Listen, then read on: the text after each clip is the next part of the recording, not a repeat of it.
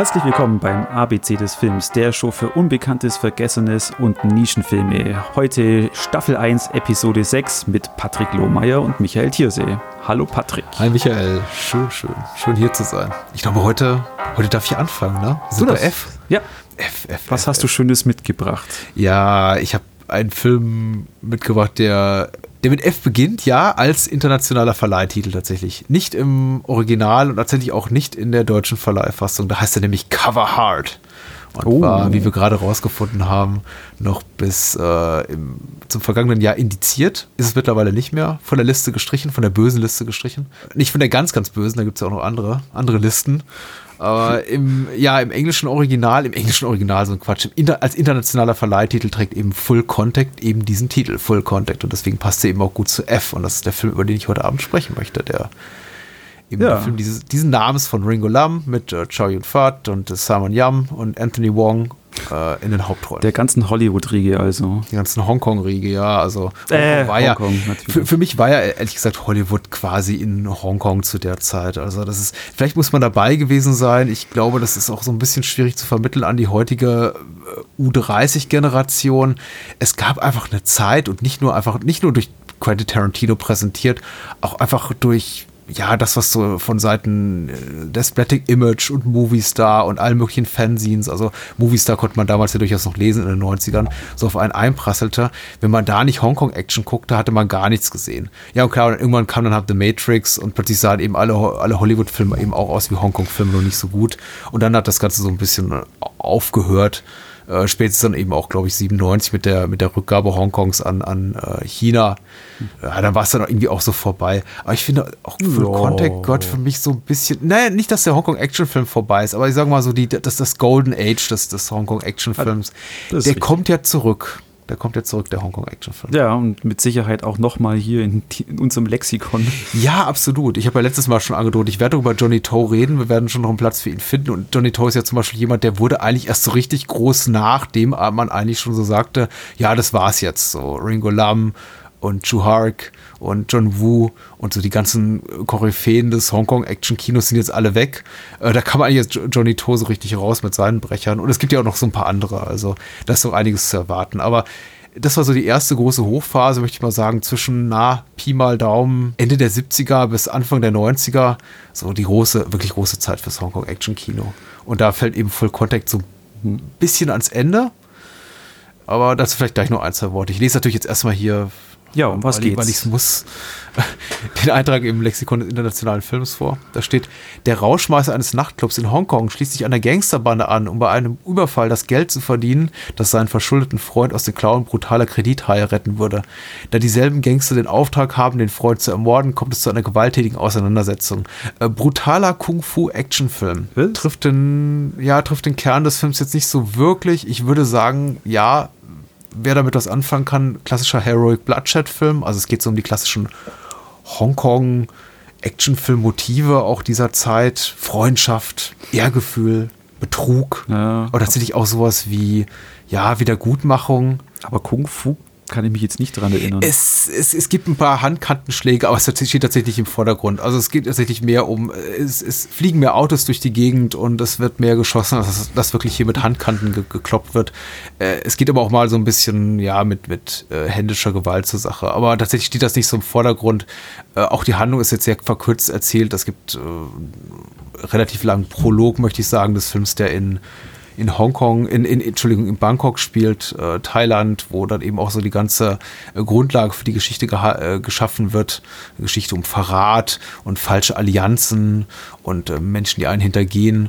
Und das eben getragen wird von unglaublich charismatischen Darstellern. Also Chow Yun-Fat ist ja den meisten bekannt durch seine Hauptrolle in The Killer und Hard Boiled und äh, Better Tomorrow, eigentlich all den Filmen, die John Woo groß gemacht haben, mit denen er sich dann eben auch aus Hongkong verabschiedet hat.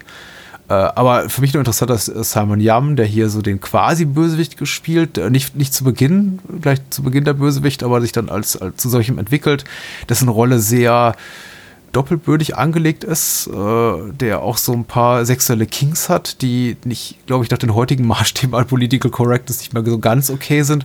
Aber ich finde es eben sehr, sehr erfrischend, das so darzuzeigen. Und es passt eben auch in diesen, naja, so auf ideologischer Ebene sehr B-movigen Film. Also das ist alles schon relativ äh, schlicht gestrickt, aber dabei eben großes Drama, handwerklich eben wahnsinnig gut von Ringo Lam, einem Regisseur, der überwiegend bekannt geworden ist mit Komödien und später diese, diese On Fire Trilogie gemacht hat zuvor, City on Fire, der sehr, sehr super ist, Prison on Fire, der nicht mal so ganz so super ist und äh, mhm. äh, School on Fire, den ich nie gesehen habe, der aber wirklich nicht gut sein soll.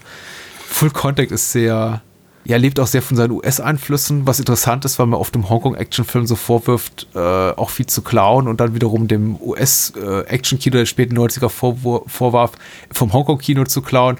Aber Ringo Lam trägt das eben offen zur Schau, dass er sich eben sehr beeinflusst, äh, beeinflu äh, hat beeinflussen lassen von, von amerikanischen Motiven, von amerikanischer Popkultur. Zum Beispiel begleitet den Film so ein Heavy-Metal-Soundtrack, Hardcore, Hard-Rock-Soundtrack was eben sehr klar auf US-Einflüsse schließen lässt. Das ist alles so ein bisschen Geschmackssache. Also ich möchte sagen, es ist schon so, ähm, er ist nicht ganz so gefällig wie die großen Meisterwerke des Hongkong-Action-Kinos, die, glaube ich, auch die meisten vielleicht auch gesehen haben, die uns zuhören. Äh, er ist so ein bisschen schwieriger. Er wagt einiges auch ästhetisch, was nicht immer was konzeptionell oft besser ist, glaube ich, als in der Umsetzung. Zum Beispiel so eine Art Frühversion der Bullet Cam, also äh, wie wir es dann in Matrix sehen, ein paar Jahre später. Also quasi die Kamera, die dem äh, Patronenkuh, äh, der, der, der, der Patrone folgt auf dem Weg in den Körper des Widersachers. Und das ist, glaube ich, auf dem Papier sehr viel cooler als dann der Umsetzung. Aber ich finde, allein für diese Ambition sollte man Ringo Lam schon ordentlich auf die Schultern klopfen. Er ist leider letztes Jahr verstorben. Ich finde, ein wirklich großer Verlust, weil er sehr, sehr tolle Sachen gemacht. Nicht so tolle Sachen in den USA dann später, vor allem mit Jean-Claude Van Damme, wobei Maximum Risk doch durchaus ein sehr, sehr ansehbarer Film ist. Replicant jetzt noch nicht mehr so. Und ähm, Double, Double Team nicht zu vergessen. Äh, obwohl war er das? Ich dachte, er hat In Hell noch gemacht. Äh, ich glaube, Double Team war Too Hark. Shoutout to Double Team. Ja, das ist der mit äh, Dennis Rodman, ne? Ja, genau. Nee, den hat er, glaube ich, nicht verbrochen. Aber er hat auch einen Dennis Rodman-Film gemacht. Ich glaube, Sti Simon Sass heißt der. Ja, ja. Stimmt, du hast recht. Sui Hark hat es ja, Man gibt sich da ja auch gerne mal die Klinke in der Hand. Man muss, ich, ich muss sagen, ich bringe die auch oft durcheinander, weil also sowohl John Woo, aber noch viel mehr, also Chu Hark und, und Ringo Lam mussten sich eben über, über Jean-Claude Van Damme-Filme erstmal so ihren, ihren Ruf etablieren oder die, die, den, den Weg ebnen für weitere große Taten oder nicht so große Taten, jetzt im Falle von Ringo Lam. Und ich, ich mixe auch auf die Titel durcheinander. Er hat auch so ein paar Analogien zu The Killer, da möchte ich jetzt gar nicht so drauf eingehen, weil es ist, glaube ich, geht zu sehr ins Spoiler-Territorium. Aber auch, aber auch äh, Chow Yun-Fat hier in Full Contact hat eben auch wieder was gut zu machen. Also sich zu rehabilitieren. Und das ist, da sind so ein paar bekannte Motive drin, die man, glaube ich, auch in anderen Hongkong-Actionern findet. Es ist schon sehr, sehr viel Pathos drin, das mag nicht jedem gefallen.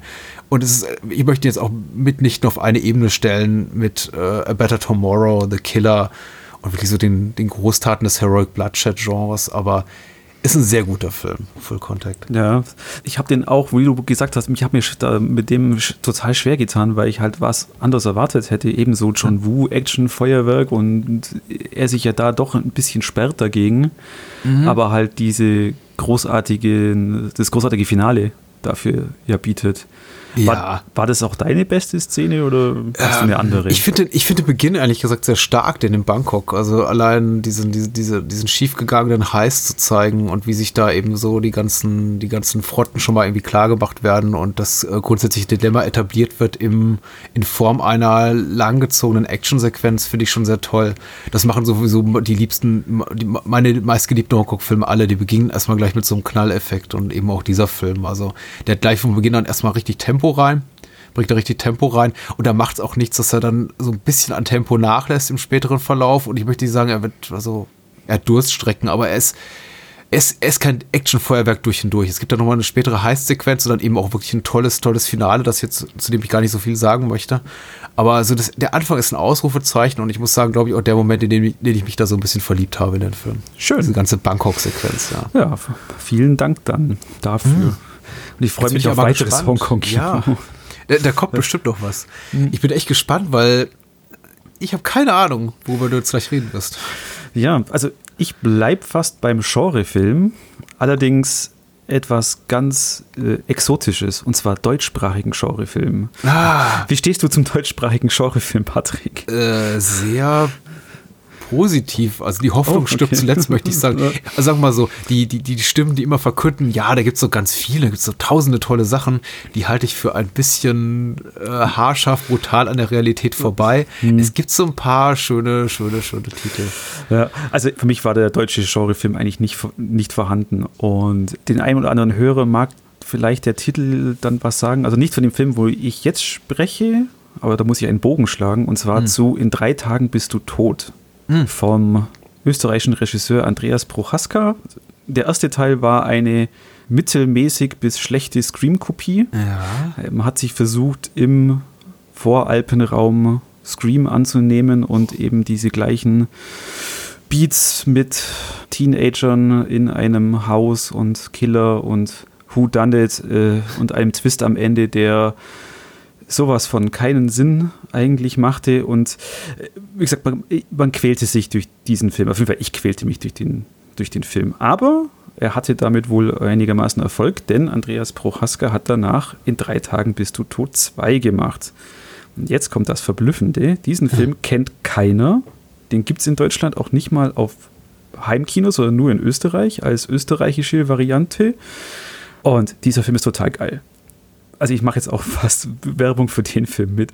Er, er nimmt Ich wollte gerade sagen, D oder äh, er nimmt komplett das Ende des ersten Teils und die, das Final Girl und macht sie im zweiten Teil zu einem psychischen Frack, die mit den Geschehnissen des Ganzen nicht klarkommt und dann aufarbeiten will und in die Gegend zurückfährt. Bloß ist das nicht so wie beim ersten Teil blauer Himmel, Sonnenschein, Berge, sondern Mhm. das verschneite Österreich. Und äh, am Ende kommt, wird es halt zu einem Texas Chainsaw Massacre Film. also im Stile von Texas Chainsaw Massacre. Es gibt eine verschneite Berghütte mit hinter, Anführungszeichen, Hinterwäldlern Mhm. und äh, daran spielt dann fast der ganze Film und es ist ein, wirklich ein Terrormeisterwerk. Kann ich nur empfehlen. Guckt euch den an. Vielleicht gibt es in der Staffel 2 auch mal noch was Ausführliches dazu.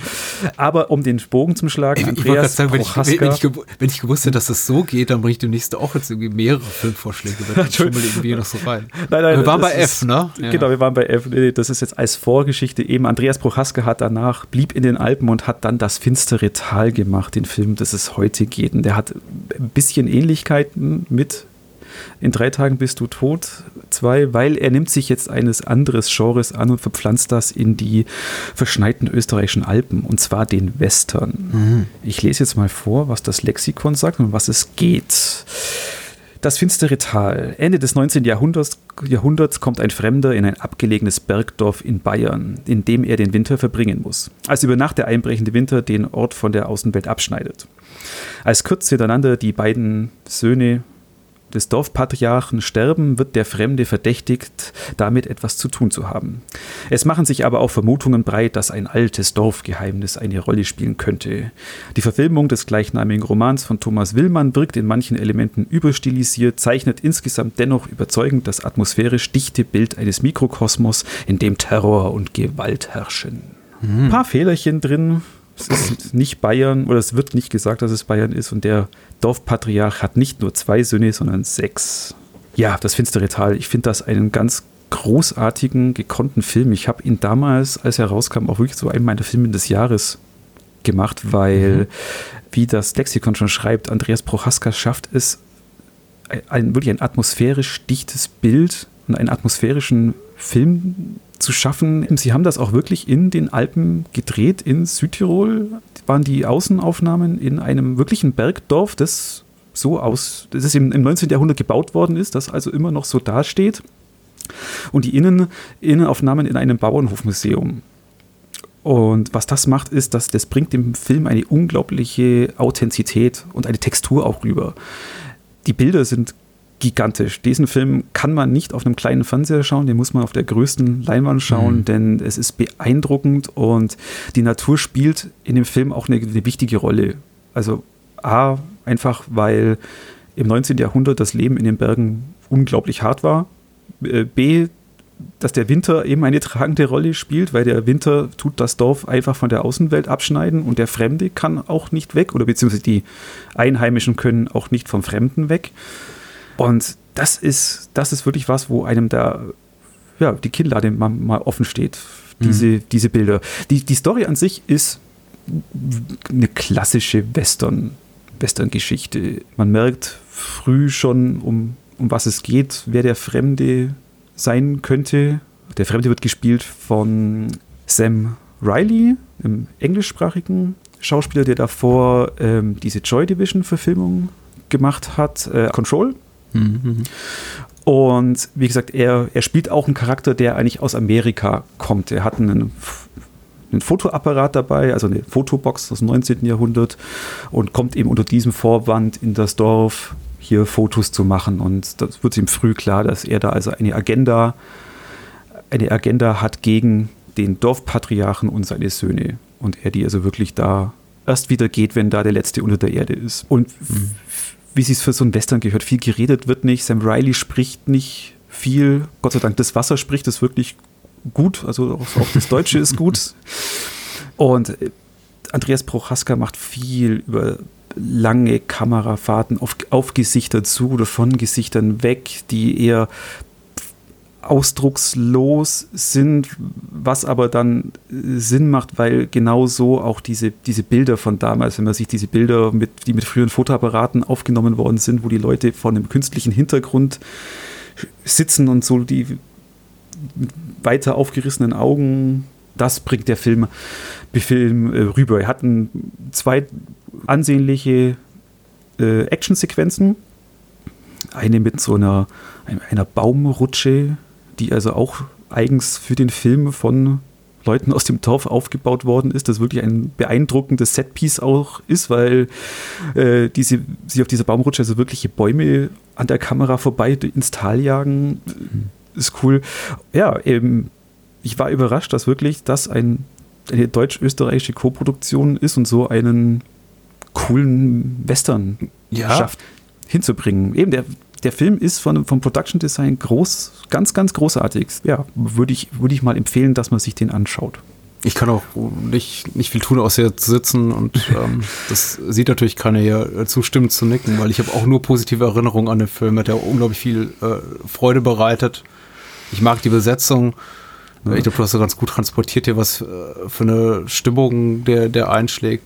Ich finde sowieso, Tobias Moretti hat ein Gesicht, das da wirklich oft so verschenkt ah. wird in wirklich äh, schlechten Fernsehproduktionen, wo er dann ab irgendwie so den, den, den schmierigen Bösewicht spielen ja. darf, nachdem er irgendwie früher hier das Härchen von Kommissar Rex war. Aber gut, dass, äh, du, gut, dass, dass du sagst, hey, jetzt gerade fast vergessen zu erwähnen. Und, der und, ist und Paula Bär ist auch ganz toll. Die ist mir auch letztes Jahr nochmal ganz positiv aufgefallen in dem Petzold-Film mit Transit, wo sie auch super war. Ja, also Tobias Moretti ist, ist, ist genial, aber auch der, äh, der Schauspieler, der den, der den alten Bauer, Brenner, Brennerbauer spielt, der ist auch ganz, ganz toll. Der hat auch ganz eine, eine tolle äh, Präsenz, wenn der kommt in das Dorf, ja. dann nimmt man ihm das wirklich ab. Er ist der Patriarch. Und Helmut, Helmut Häusler ist das, glaube ich, ja. Helmut, ja, genau, Helmut Häusler, mhm. großartig. Also äh, ein toller Film. Ich fand ja. den ähm, auch wieder beim, beim wieder jetzt anschauen immer noch gut. Eben manch einer mag eben vielleicht sagen, dieses, äh, es ist etwas lang, langatmig. Ach, Quatsch. Entschuldigung. Was also. rauskommt. Und äh, es gibt sicher den einen oder anderen, der sagt, der Soundtrack ist kacke.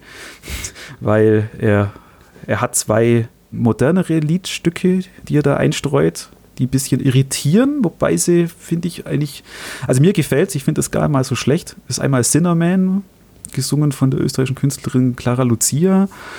Und, und bei einer Actionsequenz dann auch noch äh, ein Song von der österreichischen Band mich hat es nicht gestört. Ich fand das eigentlich ganz cool. Hast du noch einen liebsten Moment, den du erwähnen möchtest? Oder? Ja, also diese, diese, diese Baumrutschen-Sequenz ist, ist ganz großartig gemacht, mhm. wo die Bäume von oben vom Berg runterrutschen in den Nebel und äh, Leute stehen dann unten, im, weiter unten im Tal und müssen dann diese oder diesen Bäumen ausweichen, die dann aus dem Nebel auf sie zugeschossen kommen. Das ist eine tolle Sequenz und der Shootout gegen Ende ist, ist auch toll gemacht. Das macht Spaß. Ja, es, ich habe jetzt richtig wieder Lust bekommen, den zu gucken, weil I like. Ja. ja. Und eben Andreas Prochaska hat ja dann danach jetzt das Boot gemacht, die Fernsehserie. Die neue. Die ich noch nicht gesehen habe. Ich kannst auch noch nicht. Nein, okay, ich, ich leider auch sagen, nicht. Vielleicht kannst du ja ein Lobe aussprechen, aber. Ist leider in Deutschland ja noch nicht erhältlich. Außer auf Sky und das habe ich nicht. Hm. Muss ich eben warten. Aber da freue ich mich eigentlich drauf, weil ich denke, das ist ein, ein, ein, toller, also ein Filmemacher, den ich im, im Auge behalte, weil wirklich die, in drei Tagen bist du tot 2 und jetzt das finstere Tal waren wirklich zwei Filme, die mich begeistert haben, weil er immer ein Auge dafür hat, auch mit, mit der Landschaft zu arbeiten. Also das hat mir halt gerade gefallen. Hm. Gut, mal schauen, wie er das mit, mit dem Boot dann macht. Mal gucken. Ich, ich habe ähm, äh, ich habe nebenbei kurz nochmal seine Biografie aufgemacht und war jetzt irgendwie doch gar nicht so überrascht, dass er eine Menge Kommissar Rex-Folgen gedreht hat. so sieht man sich dann wieder viele Jahre später mit Herrn Moretti. Großartiger Bösewicht dort in dem Film. Cool. Ja, dann, liebe Zuhörer des Podcastes, bis nächste Woche beim Buchstaben G. Yeah. Adios. Ciao.